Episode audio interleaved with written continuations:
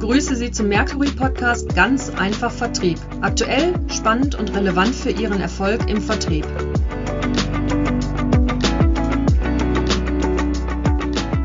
Mein Name ist Matthias Huckemann, Geschäftsführer Mercury International Deutschland und ich freue mich sehr, heute meinen Kollegen Alexander Wolter bei uns begrüßen zu können. Und zwar zu dem Thema Serviceverkauf. Warum sollten unsere Zuhörer und Zuhörerinnen, lieber Alex, sich auf dieses Thema Serviceverkauf eigentlich einlassen? Vielleicht hast du ein Beispiel aus deinem privaten Umfeld. Ja, ich glaube, jeder, der sich schon mal ausgeschlossen hat, jeder, der schon mal vor einer verschlossenen Tür stand und, und gesucht hat, wo die Schlüssel sind, wird sich dann geärgert haben, dass er nicht eine Schlüsseldienstversicherung abgeschlossen hat. Ne? Das ist Dienstleistungen, Services sind, sind interessante Dinge, weil die wir sie immer erst dann brauchen ähm, oder wir es immer dann wissen, dass wir sie brauchen, wenn es dann soweit ist und, und im Vorhinein gar nicht so richtig einschätzen können, ob wir sie brauchen, wie wir sie brauchen. Ich habe mich auch gerade geärgert, dass ich keine iPad Apple Care Versicherung abgeschlossen habe, wo ich gedacht habe, das ist Unsinn, das ist viel zu teuer. Bis zu dem Zeitpunkt, als mir mein gut geschütztes Telefon auf mein gut geschütztes iPad gefallen ist und jetzt, ja, ich überlegen muss, ob ich unglaubliche Reparaturkosten bezahle oder, oder eben komplett neu investiere. Und das ist am Ende des Tages das, was hinter dem Thema Serviceverkauf steht. Vielleicht ist das ein bisschen negativ belegt, aber es geht darum, Versicherungen zu verkaufen, Kunden Versicherungen zu verkaufen, die Möglichkeit zu verkaufen, ein ruhigeres Leben zu haben. Und, und das ist sicherlich für Kunden sehr interessant, aber kann auch für Unternehmen selbst sehr interessant sein.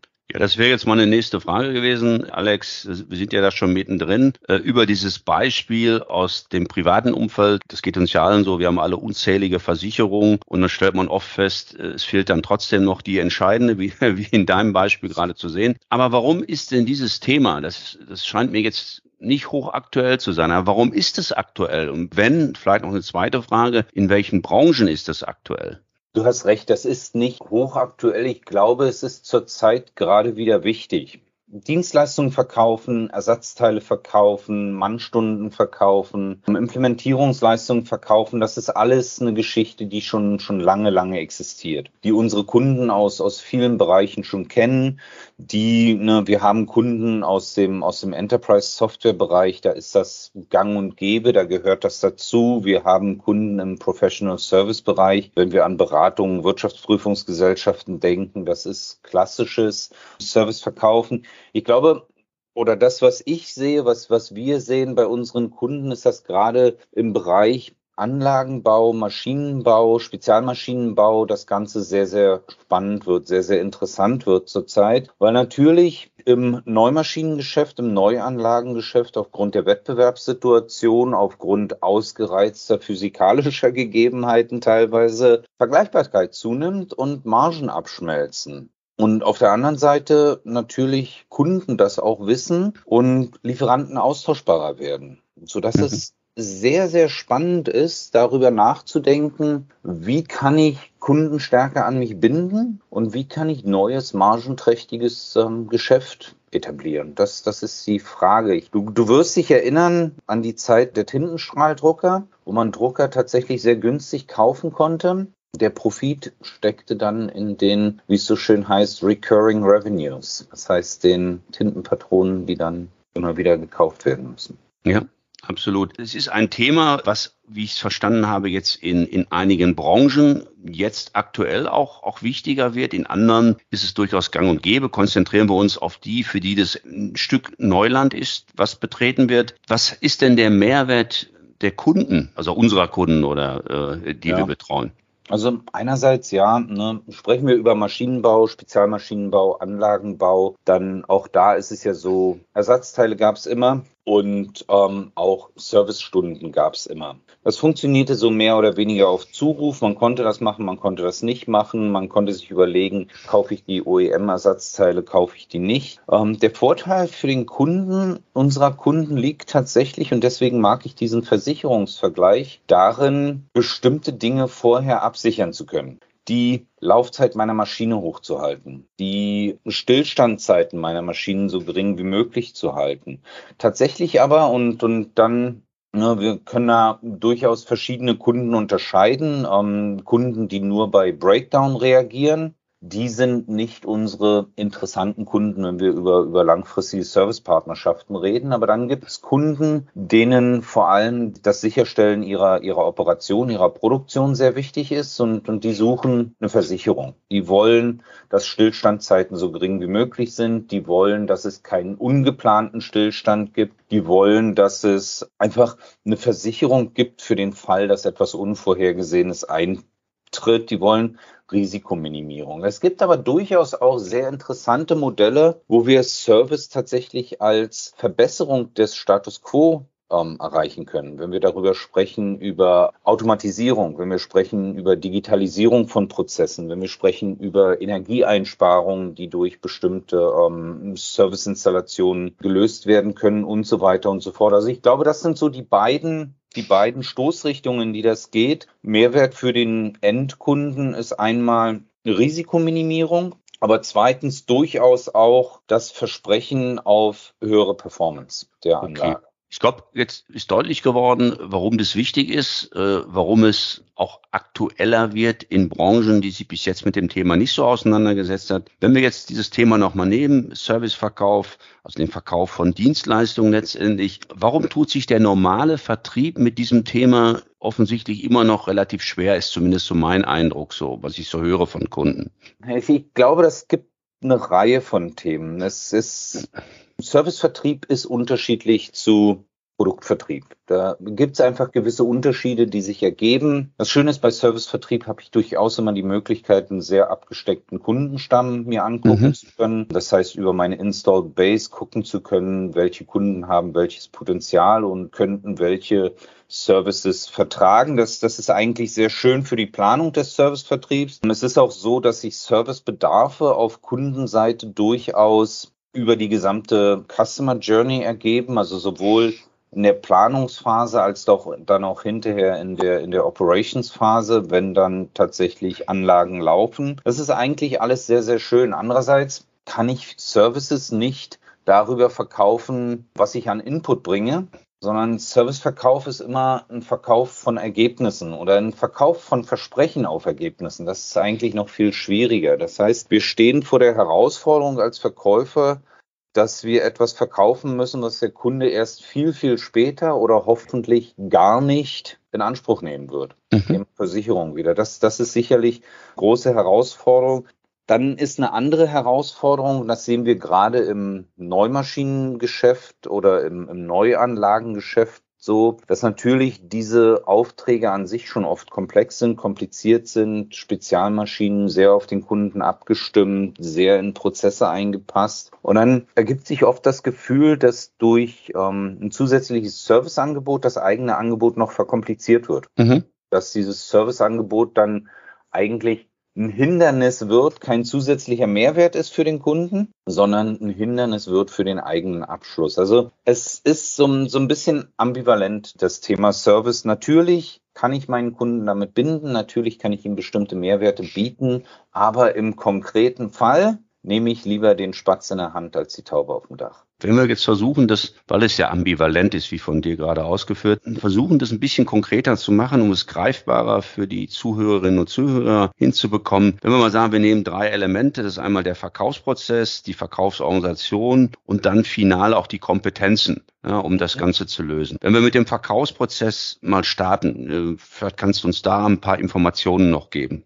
wie wir damit umgehen. Das Schöne ist, der Verkaufsprozess, und so sehen wir es auch in Projekten, und dann kann ich vielleicht auch so ein bisschen aus der Schule plaudern, der Verkaufsprozess lässt sich sehr, ich will nicht sagen einfach, aber sehr klar gestalten weil wir eine sehr klare Anfangsbasis für unseren Verkaufsprozess haben. Das ist die installierte Basis. Dafür ist natürlich Voraussetzung und das erfordert oft eigene größere Projekte, dass sich unsere Kunden über die installierte Basis im Feld bewusst sind, dass sie wissen, wo die eigenen Maschinen stehen, dass sie wissen, wie alt die eigenen Maschinen sind und dass sie wissen, welches Servicepotenzial hinter bestimmten Maschinen liegt oder hinter bestimmten Anlagen, Anwendungen liegt. Das, das ist das eine. Aber darüber kann ich eigentlich sehr schön eine Kundensegmentierung hinbekommen und im Verkaufsprozess einen guten Startpunkt finden. Und dann habe ich zwei Verkaufsprozesse. Dann habe ich einmal das Thema, dass ich installierte Basis, die ich bis jetzt noch nicht unter Service habe, ähm, entsprechend für mich gewinne. Und das ist ähnlich einem Neukundenverkaufsprozess im klassischen Vertrieb. Und ich habe das Thema, dass sich Kunden, die nach meinem Geschmack zu wenig Service in Anspruch nehmen, auf ein neues Niveau heben kann. Und das mhm. ist eigentlich sehr schön zu definieren, sehr klar zu definieren, kann in eigenen Pipelines gemessen werden, kann mit eigenen ähm, KPIs gemessen werden. Das funktioniert sehr gut. Ne, wenn ich mir diese beiden Unterschiede hernehme, der Teufel steckt halt wie immer im Detail und dann sind wir bei den anderen beiden Themen Organisation und Kompetenzen. Wenn wir mal das Thema Organisation aufgreifen, wo macht es denn Sinn, den Vertrieb von, von diesen Serviceleistungen aufzuhängen? Weil ich könnte mir vorstellen, für den normalen Verkäufer, der der es gelernt hat, Produkte zu verkaufen, auch mit Mehrwerten durchaus. Aber wenn er jetzt Serviceleistungen verkaufen soll, ist das ein neues Thema, haben wir auch angesprochen. Also wo macht es Sinn, das aufzuhängen?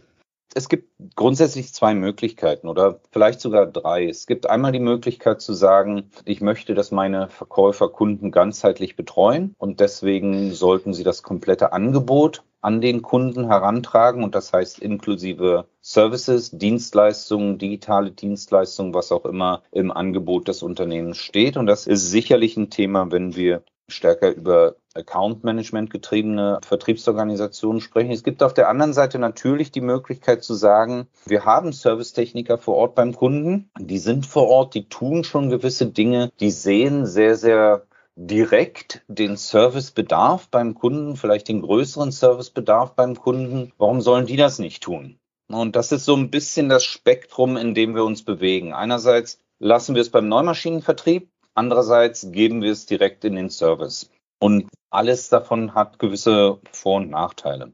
Du hast noch eine dritte Komponente, die wir uns nochmal anschauen wollen, das, und das sind die Kompetenzen der Verkäufer. Und das hilft ja vielleicht auch zu sagen, wo ordne ich den Vertrieb organisatorisch an. Aber was sind Kompetenzen, die besonders wichtig sind beim Serviceverkauf?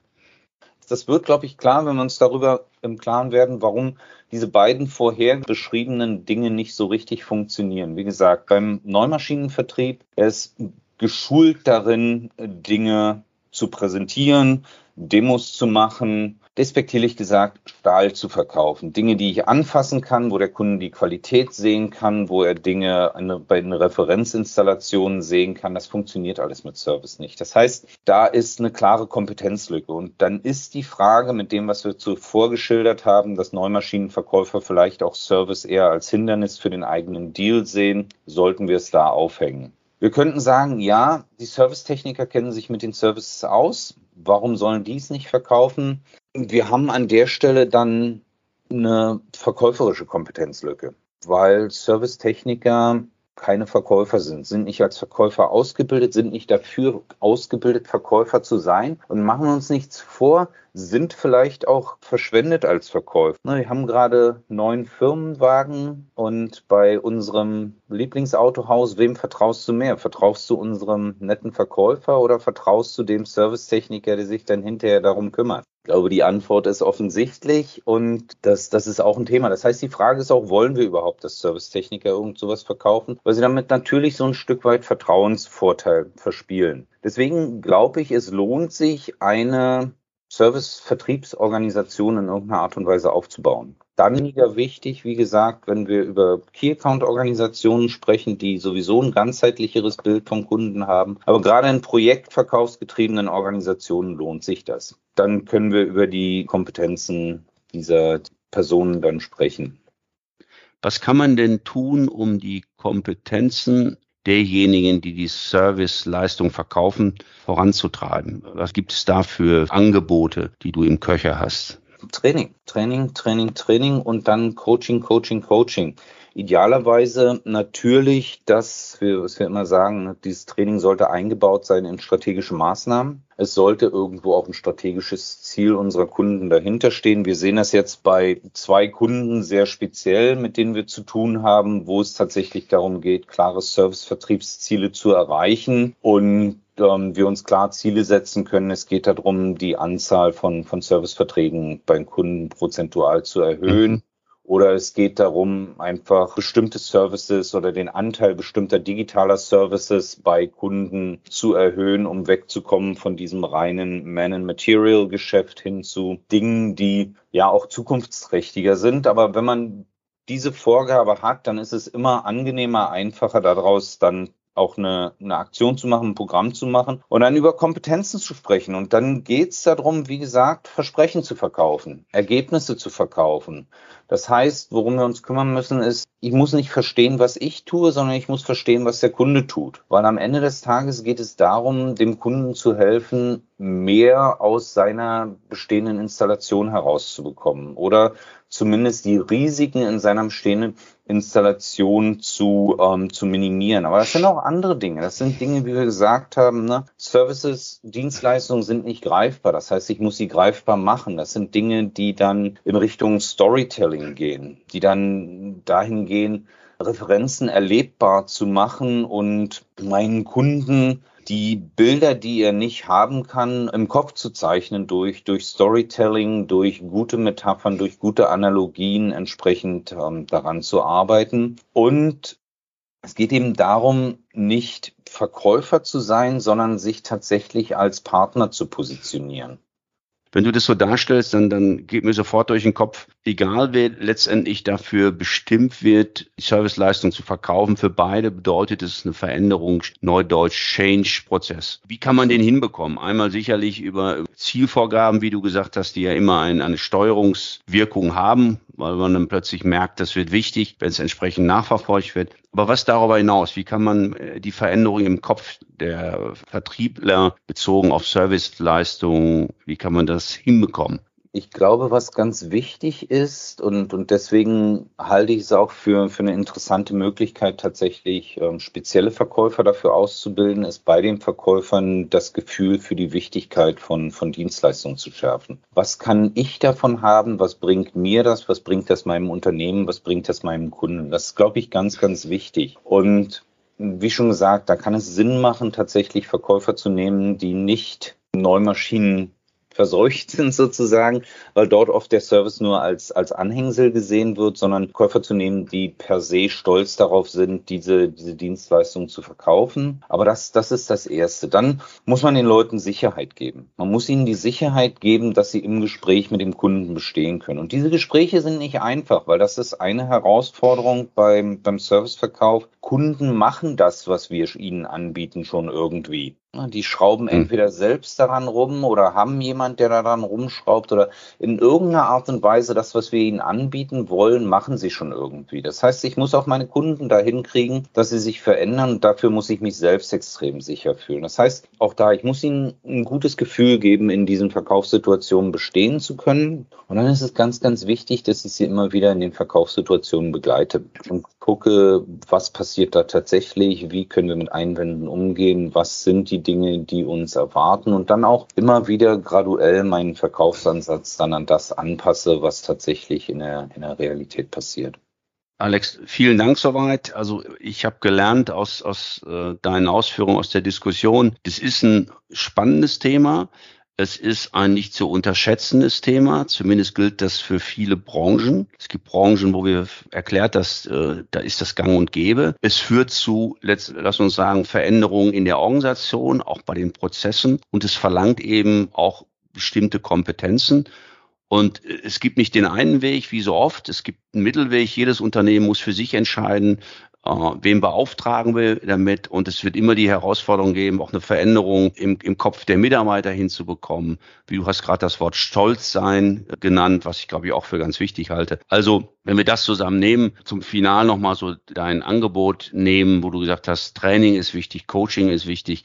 Das geht nicht mit einem Handschnips, dass die Leute dann plötzlich Serviceleistungen verkaufen, sondern man bettet das in eine strategische Initiative ein, man macht Zielvorgaben, man begleitet die Leute durch Training, Coaching, äh, die beiden Elemente hast du genannt, und dann kann das funktionieren. Ja. Ganz kurz noch darf ein Beispiel dazu. Es gab bei einem unserer Kunden seit fünf Jahren, sechs Jahren mhm. eine Vorgabe, zu jedem Projektangebot muss auch ein Serviceangebot geschrieben werden. Die Vorgabe gab es, die gibt es seit fünf oder sechs Jahren, ich bin nicht ganz sicher. Nie ist was passiert. Es hat nichts wirklich gebracht. Ne? Also dass dieses reine Vorgaben bringt tatsächlich nichts. Seit einem Jahr sehen wir die Veränderung, weil sich organisatorisch Dinge verändern, weil wir mit neuen Serviceverkäufern tatsächlich darüber reden, weil sich in dem Frontline Sales Managern, das heißt in den direkten Führungspersonen entsprechend die, die Einstellung ändert. Dadurch sehen wir die Veränderung und dadurch passieren jetzt Dinge, die in die richtige Richtung gehen. Alex, nochmal vielen Dank für, für deine Ausführungen zu einem äh, sehr spannenden Thema und auch aktuellen Thema. Wir sind am Ende des, des Podcasts äh, angelangt und nochmal ein Hinweis für die Zuhörerinnen und Zuhörer. Am 7. Juni äh, haben wir ein weiteres spannendes Webinar. Da geht es darum, wie man Preise in schwierige Marktsituationen, die wir im Augenblick alle erleben, erfolgreich durchsetzt. Die Veranstaltung ist am 7. Juni von 16 bis 17 Uhr. Informationen, also weitere Informationen und den Link zur Anmeldung finden Sie in den Show Notes zu diesem Podcast. Und wir freuen uns schon jetzt auf den nächsten Podcast. Vielen Dank.